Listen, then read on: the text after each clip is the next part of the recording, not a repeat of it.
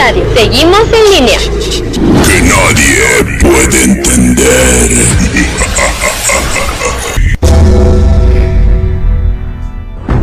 La hora del miedo es el momento en que la frontera del mundo de los vivos y de los muertos se difumina. Los fantasmas aparecen del otro lado y vuelven para deambular en la tierra. Así que estás advertido, estaremos abriendo portales prohibidos. No importa la hora que marque tu reloj. Estás escuchando la hora del miedo.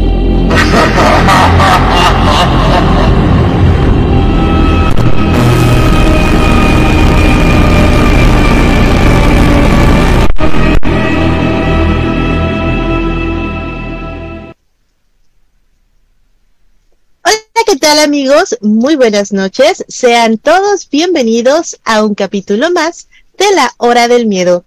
En locución me presento, yo soy Luna Blackstone, transmitiendo completamente en vivo a través de Radio Radio, su radio paranormal, de nuestro canal en YouTube de La Hora del Miedo y a través de frecuencia alterna de Arizona. El día de hoy sé que les va a gustar muchísimo este programa pues esta noche vamos a estar hablando de esas cosas que a ustedes tanto les gustan, los vampiros. Pero, pero, no cualquier tipo de vampiro.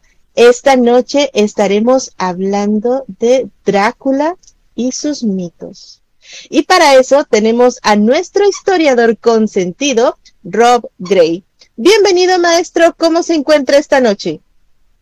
Muy bien, Lunita, muchas gracias y muchas gracias a todos por estar una vez más aquí en la hora del miedo. Así es, muchas gracias a todos. Les recordamos, por favor, que nos ayuden a compartir el programa y solamente así pues podremos llegar a muchas más personas.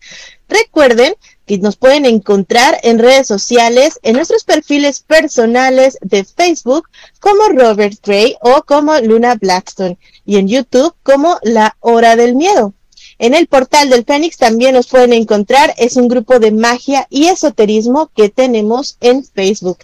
Además, los invitamos a Historias del Más Acá, un podcast que se transmite todos los sábados por YouTube con la participación del Master Rob y de una servidora. Y les recordamos que este programa es patrocinado por la maestra K y está bajo la producción de Mauricio Mendoza. Dicho esto, comenzamos con el tema de hoy, Drácula. Adelante, maestro, por favor. Pues nosotros hemos conocido mucho sobre Drácula a través de la obra hecha por Bram Stoker. Muchos sabemos que incluso se hizo una película basada en este libro. Pero qué fue lo que inspiró a Bram Stoker de hablar sobre aquel personaje, aquel vampiro romántico. Para eso, tenemos que ir atrás tiempo, muy atrás en el tiempo. Vamos a ir al año 1459. En este momento, el mundo está terminando la Edad Media.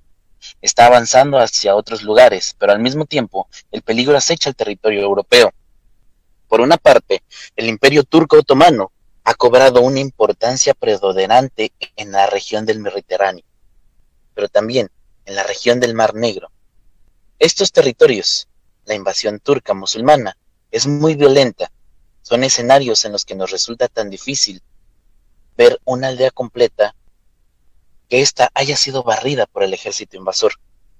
Ciudades enteras son devastadas. El imperio turco otomano ya tiene tomado la intención de invadir el territorio europeo. Y la mejor forma de hacerlo es a través de los estrechos que llevan del Mediterráneo al Mar Negro. De esta forma, no necesitan navegar a través del Mediterráneo ni enfrentar las flotas españolas, las flotas italianas y probablemente incluso las flotas francesas, que serían un desastre para el imperio turco. Prefieren invadir los territorios a través de la tierra, y solamente queda una barrera que impide que puedan seguir avanzando. Este se trata del territorio rumano. Rumania, en los años de 1400 y pico, está conformada por tres principados. Transilvania, Moldavia y Valaquia. Estos son tres grandes principados, cada uno es gobernado por un Vojvoda, que es el príncipe, un regente. Estos territorios de montaña fríos tienen grande vegetación por todas partes. Castillos con poblaciones pequeñas, marginales, con territorios muy raros. Pero además hay una conexión entre el pueblo alemán, que se encuentra hacia el oeste, inclusive los territorios de Austria, que también están en la misma región. Los territorios rusos, los territorios húngaros, toda esta región, desde aquel entonces, que ya han tenido conflictos en el territorio romano. Hay un número importante de ciudadanos alemanes, todas son personas acaudaladas, son conocidos como los boyardos. Algunos de ellos son sajones austriacos, otros son alemanes que se dedican al comercio, a los negocios, en territorios de Rumania. Esta es gente de dinero, es una especie de nobleza local que no reconoce ser local. Toman decisiones, apoyan o no apoyan a un gobierno, estos suelen ser muy volátiles, conforme a sus propios intereses y no suelen ser muy apreciados. Es decir, la gente, los propios romanos, no les tiene mucho aprecio a los boyardos, precisamente porque bien se sabe que son invasores, y no en un sentido bélico de la palabra. Son personas que explotan los territorios romanos, y cuando las cosas se ponen feas, salen corriendo a sus países. También son quienes controlan las rutas comerciales. El dinero tiene que pasar por sus manos, y esto a los gobernantes no les gusta. La región de Transilvania, la región de Moldavia, la región de Valaquia ya son territorios ancestrales. Los gobernantes son herederos de familias muy antiguas, así que en la presencia de los boyardos, esto no es muy grato, no es bien visto. El tiempo ha pasado, es 1459, y el gobernante en turno de Valaquia decide invitar a cenar a los boyardos con motivo de una cena de Pascua. Esta va a ser en su palacio, va a ser un evento importante. Envía una serie de invitaciones personalizadas a todos los boyardos importantes de la región de Valaquia. Ya están muchos de ellos, pero todos estos desconfían y no quieren asistir, pero saben que esto no es una invitación que se pueda rechazar. Si alguien no asiste, puede ser que lo ejecuten y obviamente es la Edad Media, así que las ejecuciones pueden ser terribles.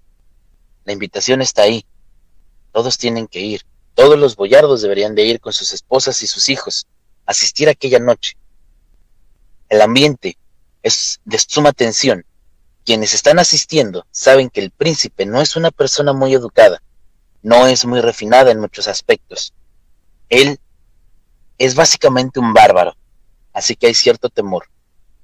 Los boyardos llegan con sus ropajes elegantes, eligen las galas de ocasión, la joyería, los abrigos exuberantes, es evidente que se trata de la nobleza local, del dinero local. Cuando llegan a la mesa, es una mesa impresionante, es gigantesca, se encuentra en el patio central del palacio. Esta está tan grande, inclusive se ve servidumbre por todas partes. Comienzan a llegar los banquetes completos, los festines, aquellos tipos de platillos especiales de gran belleza y evidentemente muy distinguidos también. Hay bebidas de todo tipo, hay todo lo que el príncipe le se pudo haber dado sin escatimar gastos. Trajo los mejores vinos de Italia, incluso algunos de ellos han llegado desde Francia. Todo esto era una distinción para aquellos caballeros y las damas que le acompañan. Para las personas más jóvenes también hay otras cosas que son atractivas. Esta es una escena espectacular. Conforme transcurre la velada, el príncipe está silencioso sentado en su cabecera observando. Cuando alguien llega a rendir algún tipo de plestía, es decir, a saludar cortesamente. El príncipe responde el saludo cortésmente de igual forma. Cuando alguien se acerca a tratar algún asunto que quiere tratar, el príncipe suele evitarlo. En este momento, no inmediatamente, un consejero se aproxima para pedirle asuntos de negocios, de, que algunos trabajos tenían que ser atendidos. Y posteriormente, este sería el momento en el que el príncipe disfrutaría la velada.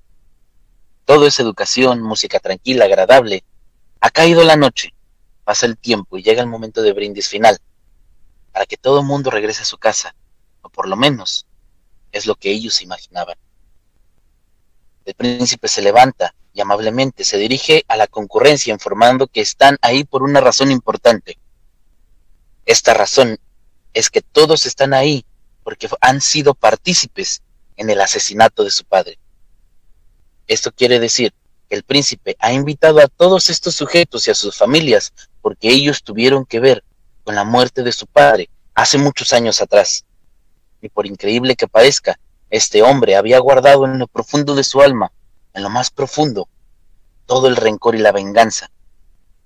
Este es el momento que deja claro, evidentemente, porque toda la gente está ahí. La gente comienza a ponerse nerviosa, saben quién es él.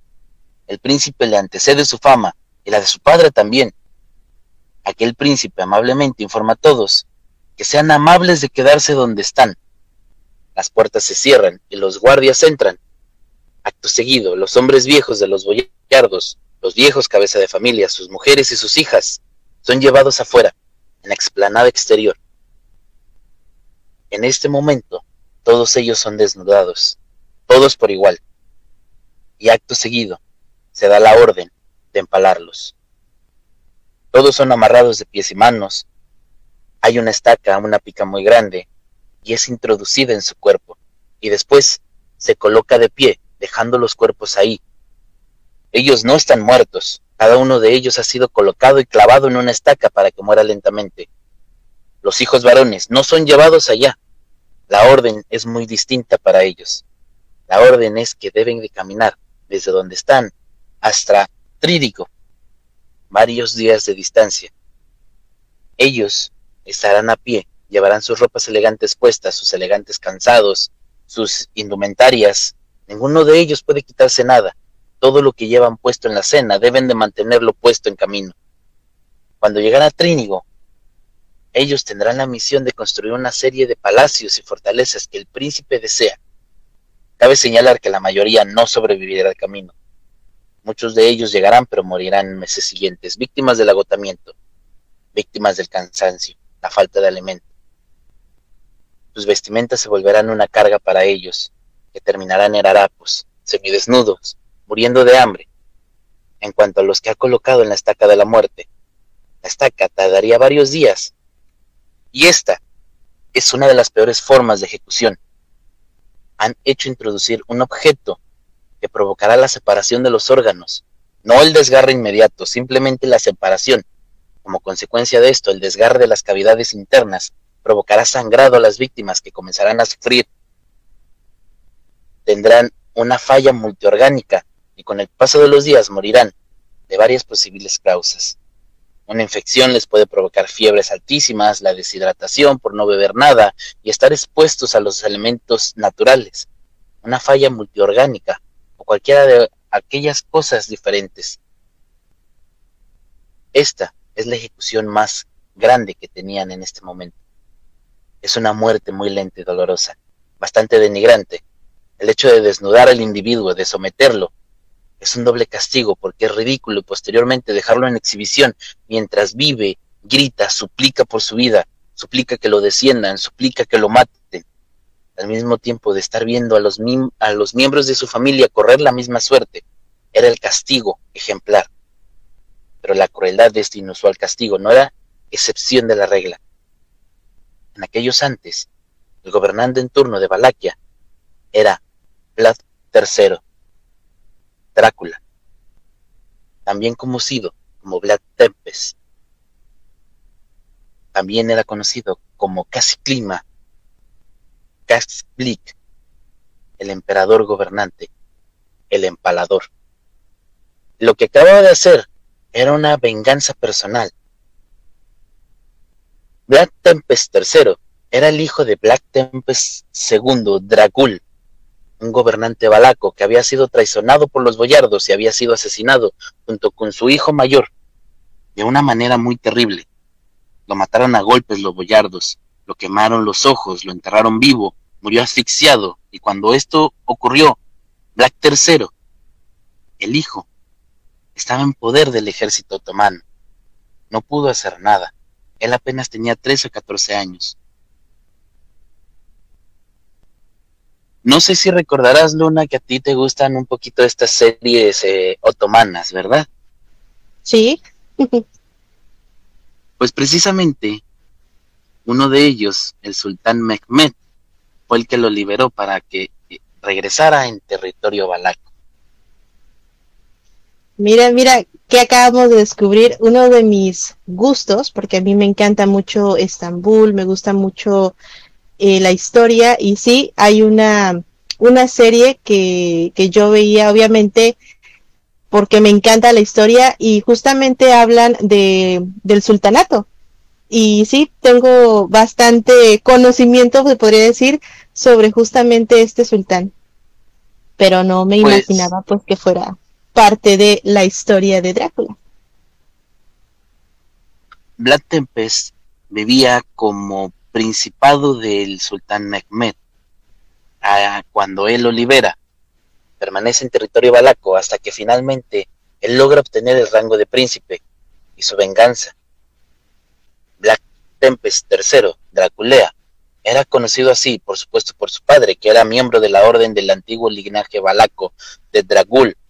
Y no, en romano la palabra Dragul no significa dragón como se ha creído siempre. La figura del dragón ni siquiera es una figura propia de aquellos territorios. Dragul era sinónimo de una antigua orden creada asimismo por el rey Sigmundo para defender los territorios cristianos de la invasión musulmana de los turcos. Y esta palabra no es por la orden del dragón, sino que era más bien el sinónimo de diablo. La finalidad era expulsar a aquellos otomanos. Black, Black Tempest II, en la orden de Dracún, y este, su hijo, heredaría el nombre de Dragul, y por esto ya tenía en sí mismo una historia bastante rara. Era un muchacho relativamente joven. Tenemos que tener en cuenta que es nacido en un momento alrededor de 1431. Al momento que se que, ejecutan los boyardos, de semejante manera debe de haber tenido como unos veintitantos años. Él no se describe como un personaje impo- imponente por su tamaño, pero sí por ciertas características. Uno de los obispos narra que el encuentro con Vlad lo describe como un hombre de estatura media, con una cabeza muy grande, eh, una mancha en el cuello espectacularmente fuerte, de complexión, de gran fortaleza, con la nariz aguileña, unos ojos penetrantes de un verde profundo, con cejas abundantes negras, un bigote abundante negro y una cabellera que le caía hasta la espalda, totalmente negra. Su mirada solía ser sumamente intimidante.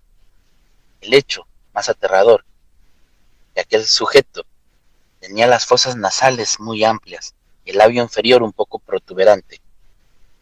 Vlad III era un hombre con un sentido muy extraño de justicia, de poder, de lo correcto y de lo incorrecto.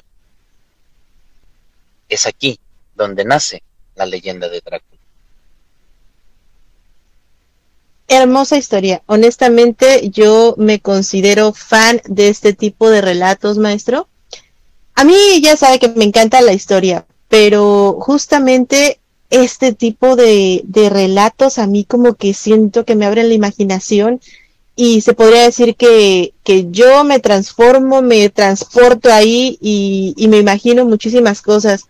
De hecho, hablando justamente sobre la apariencia, es que decían que realmente ni siquiera tenía una estatura así enorme, que era mediano, chaparrito casi casi, pero que era tan imponente, o sea, donde él se parara, la energía que tenía, la manera en que los veía, como usted lo estaba comentando, esos ojos, sentían que literalmente los podía controlar con tan solo verlos. Y es que la, la forma en la que él era, era pues fantástica, ¿no? Bueno, claro que hizo varias cosas muy, muy feas, muy malas, pero esa presencia yo creo que no cualquier persona la puede soportar tan así. ¿Qué opina usted, maestro?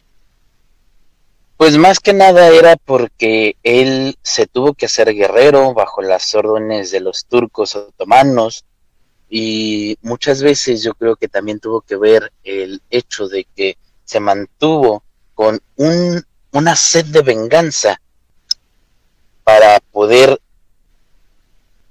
ejecutar a todos los boyardos. Claro, claro, claro. En la película ah, estamos acostumbrados a que nos marcan a lo mejor un un Vlad mucho más romántico, nos están hablando pues obviamente del vampirismo, del romanticismo, sí de un ser muy oscuro, porque incluso tengo entendido que se dice que él disfrutaba al momento de que empalaba a sus víctimas, se sentaba ahí, los veía sufrir, que incluso degustaba eh, pequeños trozos de la carne de ellos y de aquí viene la historia del vampirismo también, puesto que se dice que bebía parte de la sangre de, pues, de sus víctimas, porque se dice que él sentía que con eso, pues, podía absorber la fuerza de ellos. Hasta ahí es donde tengo entendido, maestro, usted es el experto, me puede decir si sí o si no. Muchas de las cosas que él hacía era precisamente lo que decían que era lo más extraño de él. A él le gustaba el olor a muerte, la putrefacción que había dentro de su propio jardín. Todas estas estacas que dejaba los cuerpos ahí, muchas veces le gustaba salir a comer. Ahí en, su bosque, le decía él. De ahí a veces tomaba carne para hacer para cocinar a la gente, eh, tomaba la sangre de que caía de las estacas, de, aquellos palos donde empalaba la gente. Entonces, muchas veces lo veían extraño. Una de las cosas más turbias que pudo haber hecho fue cuando decidió que en esa época, sabemos que los gitanos no gustaban de pelear por, por alguna nación, ellos no pertenecían a ninguna nación entonces, de la misma manera que hizo con los boyardos, mandó una invitación a todos los gitanos que fueran a su castillo. Todos ellos fueron. Cuando llegaron, agarró a los cabezas del grupo, los amarró y los mató. Después, acto seguido, mandó a prender unas brasas y los puso a cocinar. Y les dejó dos opciones a los jóvenes gitanos.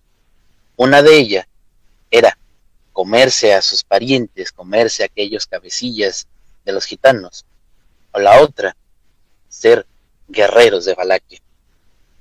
Y lo único que tendieron a hacer aquellos gitanos, aquellos sobrevivientes, fue precisamente convertirse en los mejores guerreros de. Así es. De hecho, es una historia que es muy contada en el mundo del gitanismo puesto que hay dos partes, ¿no? La parte que está a favor y la parte que está en contra, pero incluso se dice que a esa parte del pueblo gitano se les dio cierta maldición, por así decirlo, y también se les involucra muchísimo con el vampirismo y con el tipo de maldiciones vampíricas, ya yéndonos a lo mejor un poquito más arriba del tema, pero pues también es, es algo de lo cual se llega a comentar y pues sí, mucha gente no sabe que los gitanos tienen mucho que ver también con el vampirismo. Tienen que ver más que nada porque no se llevan bien, se supone que ellos no se llevan bien precisamente por estos actos y porque Vlad o lo que se dice sobre Drácula es precisamente todo esto, pero hay que separarlo un poquito. Drácula y Drácula no son la misma persona. Drácula es el personaje de ficción. Dragul es la orden del dragón o la orden del diablo, porque realmente en romano significa diablo. Y tienes que separar que no todos los vampiros terminan siendo como él. Y los gitanos lo saben. Por eso es que no se meten con cualquiera y solamente con la orden del dragón. Así es, así es. Son temas bien importantes, a veces un poquito delicados, que no se pueden hablar abiertamente, ya que pues existen normas en, en todas las religiones, en todos los senderos, en todos los temas, pero sí me encanta la idea que el punto que está tocando maestro, que hay que separar, porque se toma el personaje de Vlad y se transforma, se convierte en la novela de Bram Stoker que es Drácula y pues ahí entra obviamente la imaginación, entran otro tipo de factores y está súper padre que nos aclare justamente que son distintos y qué es cada cosa. Otra cosa que a mí me parece súper fascinante es el hecho, bueno, a mí que me encanta ver este tipo de historias de asesinos seriales y de perfiles psicológicos, me doy cuenta que si nos ponemos a comparar todo lo que hacía este personaje, tiene muchísimo que ver con la psicología y que podría llegar a haber sido incluso hasta un asesino serial.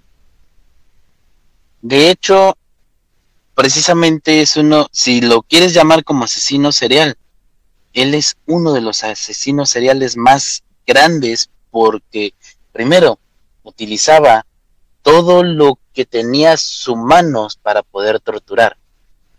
Algo que ni siquiera algunas personas que les gusta el vampirismo sabe, porque Vlad Tempest utilizaba em, el empalamiento como castigo. Precisamente a los traidores del sultán Mehmed, los traidores más fuertes, el castigo más grande que se le daba era el empalamiento. Es ahí, cuando una vez un joven Vlad de unos 10 años vio por primera vez el empalamiento y le llamó tanto la atención la manera de sufrimiento, la manera de que era la tortura más fuerte que le podías hacer a un ser humano, que es lo como lo tomó para siempre torturar y asesinar a todos sus enemigos. Así es, está muy interesante el tema, pero vamos a ir a un pequeñísimo corte y regresando descubriremos mucho más sobre Drácula y sus secretos. Así que no se mueva de su asiento, ya regresamos a este su programa, La Hora del Miedo.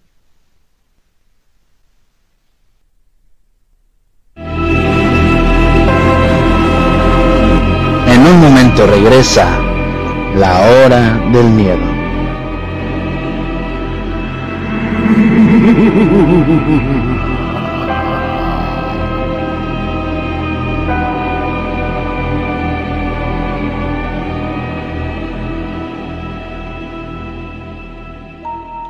¿Quieres aprender sobre el mundo de la magia de una manera fácil y sencilla? Búscanos en Facebook en el portal del Fénix, donde encontrarás tips mágicos, rituales sorprendentes, hechizos y herbolaria, además de lecturas de tarot y horóscopos, entre muchas sorpresas. Así que ya lo sabes, si buscas algo diferente, intégrate ya a Facebook al portal del Fénix.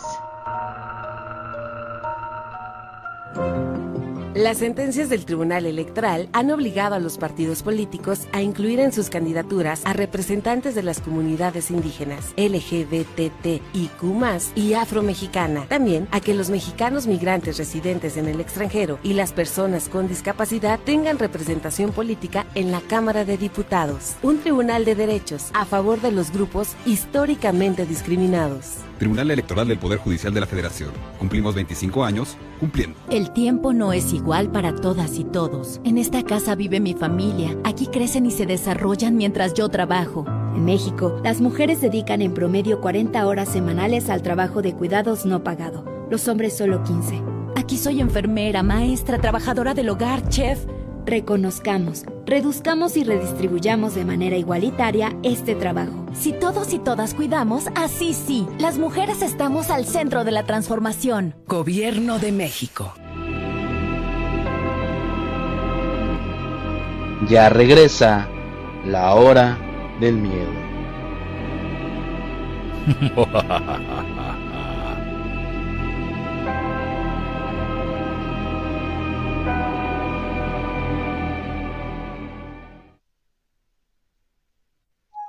Ya regresamos con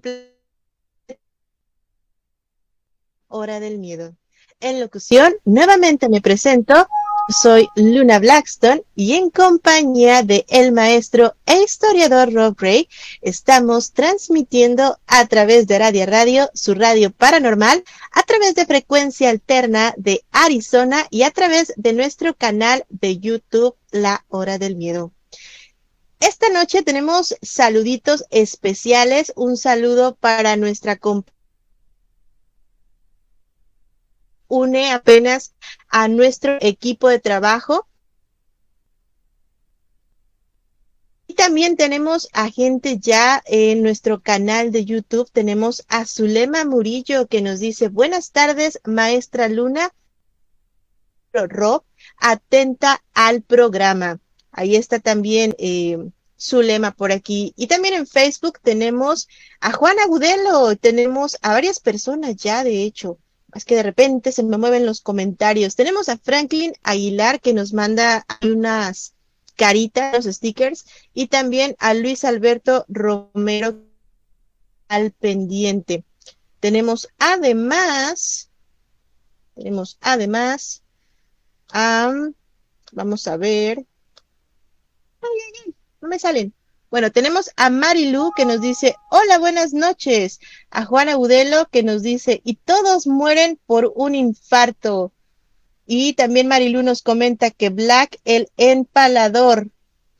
Y dice Juan Agudelo que eh, si es la serie del sultán. Sí, justamente esa es la serie que, que estaba viendo. Soy Tim Hurrem. Tenemos a Beth también, nos dice buenas noches. Nuestra compañera también ahí está con nosotros. Y maestro, pues seguimos con el tema de Drácula. Sí, claro. Verán, para conocer un poquito sobre Vlad, él era un hombre con un sentido extraño de justicia, de poder, de lo correcto o de lo incorrecto. Déjenme explicarle un poco más de Vlad, para nuestros propósitos. Dracul, el hijo de Vlad II, era su hijo legítimo. No se sabe muy bien la historia porque no había registros. Los primeros registros de los que se habla es que ambos hijos de Vlad II son de 1430 y tantos, en donde aparecen Vlad III y posteriormente aparece otro, otro hijo llamado Radu, en algún momento de 1440. No se sabe muy bien quién haya sido su madre o descendiente de qué familia era la madre. Hay muchas especulaciones en todo esto. De hecho, Vlad ni siquiera nace en Valaquia, nace en Moldavia, en el castillo de Bran, pero no dentro del castillo, contrario a lo que se cree. Él no vivía en el castillo de Bran. Y este, por supuesto, no es el castillo de Drácula. Él nace en una casa a las afueras del castillo, en una casa de piedra común. Su padre era un hijo ilegítimo de un antiguo noble de Valaquia. Cuando su padre logra ganar a base de fuerza, a base de batallas, el puesto de Valaquia, a ellos vuelven allá. Era una época de guerras constantes. El imperio turco otomano frecuentemente atacaba los territorios romanos con la idea de conquistar esto, y de ahí hacer el puente que le permita atacar a Alemania y a Austria, de ahí a Rusia. El objetivo era expandir el imperio turco otomano, la creencia islámica, en todo el territorio europeo. A partir de ahí, las guerras fueron muy frecuentes por toda la orilla del Mar Negro. Fueron escenarios de batallas increíblemente crueles y frecuentes. Los turcos eran grandes guerreros, es cierto, pero los barcos de los moldavos, la gente de Transilvania, eran peores todavía, sanguinarios, crueles, arrojados. Todo esto lo ven desde niños, y Black y Radu lo llegan a experimentar cuando apenas tenían 13 años. Tu padre tuvo que pactar con el sultán turco. En un pacto, van allá de visita para negociar la paz, a que los capturen, para que Vlad II pueda volver a sus territorios. El sultán se queda con Radu y con Vlad III. Es interesante esto, pero no se los queda como prisioneros, sino para prepararlos, para educarlos. De hecho, la mayor educación que adquirió Vlad la adquirió de los turcos, además de enseñarle técnicas de batalla, a luchar con la espada. Todo esto se lo enseñaron los otomanos. También le enseñaron a leer, le enseñaron historia antigua, le enseñaron muchas cosas. Vlad sería una persona controversial. Por una parte, era un guerrero bruto, cruel, con esencia como se ha descrito. Por otro lado, era un hombre que tenía una preparación, que había tomado de los turcos, contrario a lo que siempre se ha dicho, incluso cuando el propio padre de Vlad traicionó al, al sultán, le declaró la guerra. Aún así que él tenía sus dos hijos detenidos, le declaró la guerra al sultán. El sultán no mató a los niños. De hecho, los siguió teniendo en el palacio con él, lo siguió preparando. En algún momento, cuando asesinan al padre de Vlad, cuando lo matan los boyardos, de esta forma terrible que les he descrito, el sultán libera a Vlad III, lo manda a Valaquia para ser apoyado por el sultán, para que tome el poder. Es decir, que su relación con los turcos era bastante inusual, pero Vlad no era un tipo cualquiera, este era un hombre peligroso. Cuando comienza a hacer las purgas, adquiere el sobrenombre de Topes, el empalador. Nunca se dijo esto en su presencia, obviamente, pero los territorios alemanes, en los territorios húngaros, más hacia el norte, todo mundo sabía de su existencia. Era un sujeto cruel, extraordinariamente cruel, pero al mismo tiempo era excelente guerrero. Hay una historia que se platica de él, y lo platican no solamente los romanos, sino también los turcos. En cierta ocasión, Vlad, aun siendo apoyado por el sultán, decide traicionarlo, no pagar los tributos que había que pagarle a los turcos. Eran tributos exuberantes y no había cómo pagarlos, así que él decide no pagar. Él iba a enfrentar a todo un ejército turco. Reunió apenas unos 300 hombres, que era todo lo que tenía en su pequeño palacio. Aquellos 300 hombres montaban a caballo y él iba enfrente del ejército turco. Invadían el territorio. Debemos decir que el territorio turco debía tener unos 10.000 hombres. Cuando observaron el el contingente de Vlad, el sultán ordena que los exterminen y después que acaben con toda la población, con el territorio de Valaquia. Cuenta la historia que cuando llegaron a estar de frente, la violencia del ataque de Vlad y sus hombres hicieron retroceder a un ejército 30 veces mayor, al punto de hacerlos retroceder más allá del Danubio, que volvieran sobre sus pasos. Cuando finalmente el ejército turco se aleja, todos quedan prisioneros. Inmediatamente, de nueva cuenta, su método de ejecución de Vlad, cuál era el empalamiento. Como les dije antes, esto lo había aprendido en el palacio del sultán, en donde a los traidores, a los delincuentes se les solía empalar. Él se impresionó mucho por aquellas escenas de muerte, ver cómo los cadáveres se corrompían entre las picas durante días. Imagínese usted el tamaño de aquel contingente contra el tamaño del ejército de Vlad. Y cuenta la leyenda que entonces procedió a acabar con ellos. Uno por uno eran empalados, colocados arriba de una estaca alta y dejados ahí a morir lentamente. Vlad era un sujeto, además, que también practicaba cosas muy raras dentro de su territorio. Otra historia dice que cercana a la Navidad, un momento, Vlad III está recibiendo muchas quejas, aquellas de pequeños robos que ocurren en las aldeas, cerca de donde está su palacio, pero también robos que tienen que ver con comida. La gente está harta de aquellas pequeñas robos que hacían las personas pobres. Entonces, Vlad lo que hace es regresar al método de los boyardos, pero una manera diferente. Manda la invitación a todas aquellas personas que quieren comer, que necesitan algo, pero les promete que les va a alimentar. Y así es.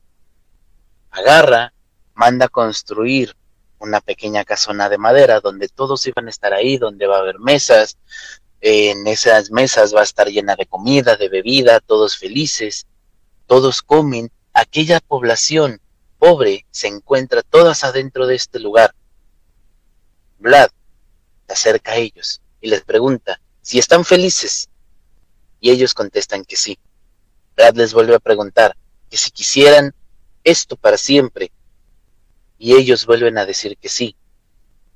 Les pregunta una cosa tan tan terrible que es están satisfechos de cuando le contestan que sí Vlad manda a cerrar todas las puertas de aquella casona, quemando la casa por completa, aquella parte donde mandó a construirla para ellos, deshaciéndose así de todos los pobres de la población de Valaquia. Entonces, lo que hizo Vlad era deshacerse de la pobreza. Después de esto, empezaron las quejas con, con los gitanos, la historia que ya les dije antes. Muchas veces se puso en contra de los otomanos, a veces se ponía a favor, a veces luchaba con ellos, a veces luchaba contra ellos. El sultán Mehmed, harto de esto, lo captura y se los entrega a los húngaros. Los húngaros, al tratarlo como prisionero de guerra, lo trataron de una manera diferente. En este momento, el nuevo principado está reinando Ragú, y Ragú, su hermano, estaba al mando de los de los, el Imperio Otomano. Ellos iban a hacer y deshacer lo que quisieran en Valaquia. Sin embargo, Vlad, como era, luchó en favor de los alemanes y de los húngaros, aquellas batallas feroces, ganándose el respeto de ellos, liberándolo para que pudiera regresar a ser el príncipe de Valaquia. Todo esto no duró mucho tiempo. Todo esto fue tan grande su sistema de justicia que su hermano decidió traicionarlo. Le cortaron la cabeza y ahí fue donde empezó la leyenda del conde Drácula. Así es, maestro. Excelente, excelente relato.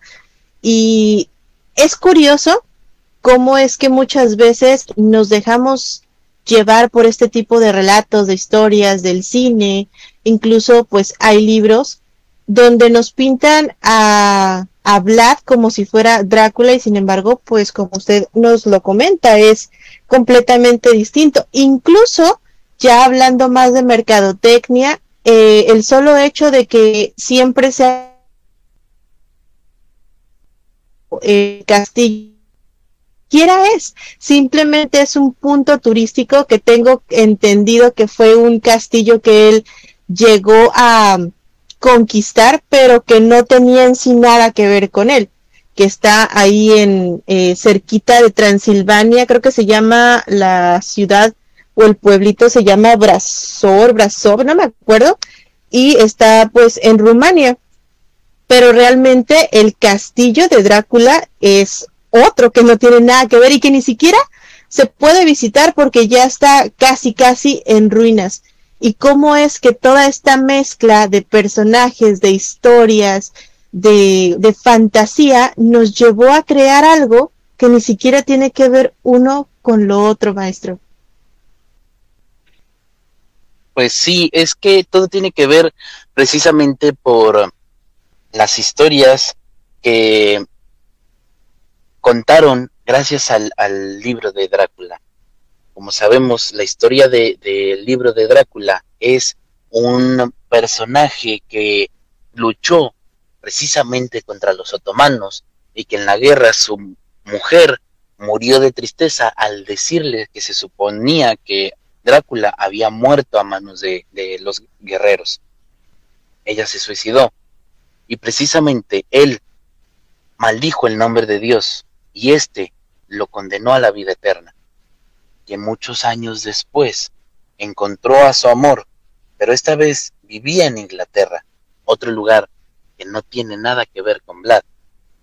Todo esto y toda la historia que se escribió en aquel libro, sacando a Vlad de todo el territorio donde vivió, donde tuvo muchas batallas, donde se puso en en aquel principado de Valaquia y donde apoyó todo lo que fue a Rumania en una guerra y sin terminar entre los romanos y los otomanos, sobre todo porque era el, punto de inflexión, aquella muralla que tenían que pasar los otomanos para poder conquistar Europa. Y precisamente era la muralla más grande, no solamente por Vlad, sino por toda Rumania. El principado de Moldavia y el Principado de Transilvania. Por eso es que colocan a Vlad en Transilvania. Valaquia ahorita ya no existe. Valaquia, precisamente, es Rumania. Y ellos todavía siguen teniéndole respeto y admiración al propio Vlad Tepes. Así es, así es. Tenemos más comentarios. Ya está con nosotros Carlos Luna y nos dice muy buen, muy bueno maestros. Muchas gracias. Muchas gracias Carlos que nos estás escuchando también. Y tenemos a Santo Vago de Fe que nos manda saluditos y saluditos también este, de nuestra compañera Yesenia. Bien interesante, bien interesante todo lo que nos cuenta aquí. Eh, me la piden de manera anónima eh, por interno y me dicen, entonces, ¿cómo es que se dice que Drácula es vampiro o qué nos podría decir del vampirismo de Drácula? El vampirismo de Drácula viene más que nada precisamente por esta práctica que hacía, no solamente una práctica de beber la sangre de aquellas víctimas que estaban en el empalamiento, realmente a él le gustaba, de hecho, cuando cada que, que ejecutaban a uno de aquellos que tenían que ser empalados cada que era ejecutado. Sencillamente, él se sentaba, se ponía a comer.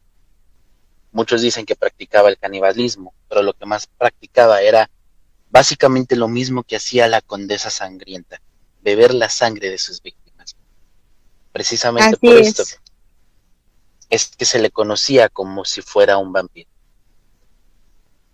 Y todo este tipo de conductas y relatos creo que son como que la clave de todos estos escritos de la literatura del vampirismo. Y estoy hablando exclusivamente de la literatura, puesto que obviamente en aquellas épocas se empezó a dar más a conocer el movimiento del vampirismo. Y claro que pues ya lo hemos hablado en otros temas, en otros programas, cómo es que se crea todo este mito y todas las realidades que existen en el vampirismo, porque sí, el vampirismo existe tanto como forma de vida como el vampirismo real.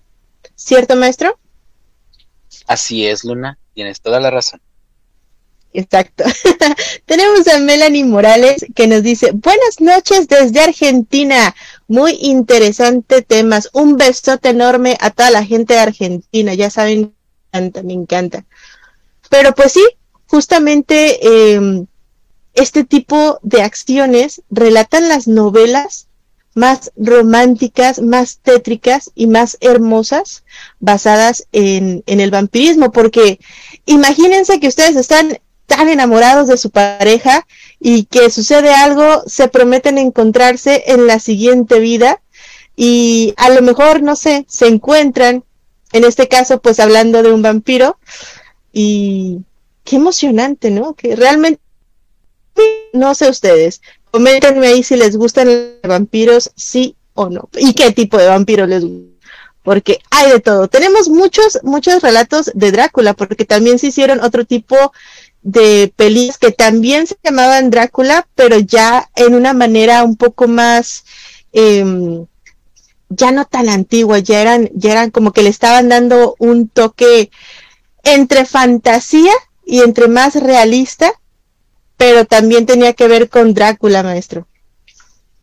Hay diferentes historias de Drácula, creo que no hace mucho tiempo, hace como unos un año, dos años más o menos, Netflix sacó tres episodios que precisamente trataban sobre Drácula y de una manera más moderna de aquel vampiro y de qué pasaría si él despertara en esta época, ¿no? Cosa que sería bastante interesante, puesto que ya lo que se decía antes, por ejemplo, supongamos que Vlad realmente es un vampiro y sencillamente despierte en esta época, ¿cómo sería la manera en la que sería tratado o cómo trataría él a la gente, ya que sus prácticas están demasiado antiguas para la actualidad? Así es, les dejamos de tarea, esa serie está buenísima. Bueno, a mí me encantó. A mí me gusta mucho este tipo de temas, a mí, a mí me gustó mucho. Pero lo interesante de aquí es justamente el punto que está tomando el maestro Rock. ¿Cómo se imaginan que un vampiro actuaría?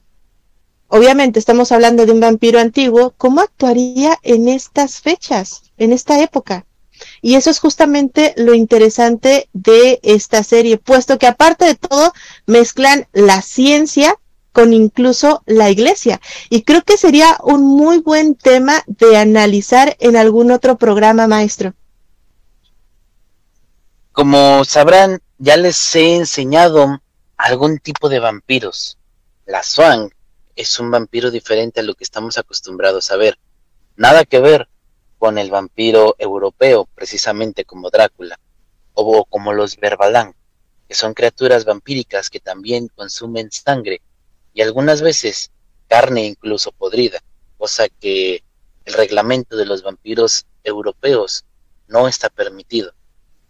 Hay muchas cosas sobre el vampirismo que no se sabe aún, si realmente parecen personas o no parecen personas, si son como lo que aparentan o son diferentes, porque desafortunadamente nuestro vecino puede ser un vampiro y nosotros nunca nos daremos cuenta porque se camuflajean también, que nadie sabría, que inclusive podrías estar conviviendo con uno de ellos. Interesante. Se van a poner a ver a los vecinos. Yo los conozco. Tengo otra pregunta aquí eh, por WhatsApp. Me preguntan, maestro, tengo entendido que Caín fue el primer vampiro sobre la Tierra o el padre del vampirismo. ¿Qué nos puede decir sobre esto? Un programa de Caín, por favor. Ahí está la, la pregunta y el comentario. Hablar sobre Caín es extenderse demasiado, que yo creo que un programa no sería suficiente, ya que hay historias y hay libros que ponen a Caín como el primer vampiro por las maldiciones que recibió después de haber matado a su hermano. Entonces, existen libros que precisamente lo ponen como uno de los primeros vampiros en la Tierra, pero también precisamente por esto y porque no le gusta la maldición que tomó, también tiene una pequeña transformación a demonio. Hay otros escritos que confirman que Caín es un demonio, mismos escritos que en otros libros nos dicen que él es un vampiro. Así que sería demasiado extenso ir brincando entre estos libros para descubrir la verdad. Mira, ya tenemos otra persona que se nos une. Aquí está Melanie que nos dice, sí, sí, un programa de Caín. Es un tema que es muy hablado porque últimamente incluso ahí en el chat que tenemos en la escuela Suki de ocultismo y de magia, nos estuvieron preguntando mucho sobre el tema y sí, realmente hay mucha confusión entre qué sí es, qué no es, por qué la Biblia, por qué esto, por qué aquello. Y creo que sí sería un tema bastante interesante de desarrollar, justamente como lo dice el maestro Rob, no en un programa, pero sí a lo mejor hasta en una serie de programas, porque es un, es un tema bien extenso el, el de Caín. Sí, es un tema extenso que inclusive hay que separar un poquito la realidad y la ficción.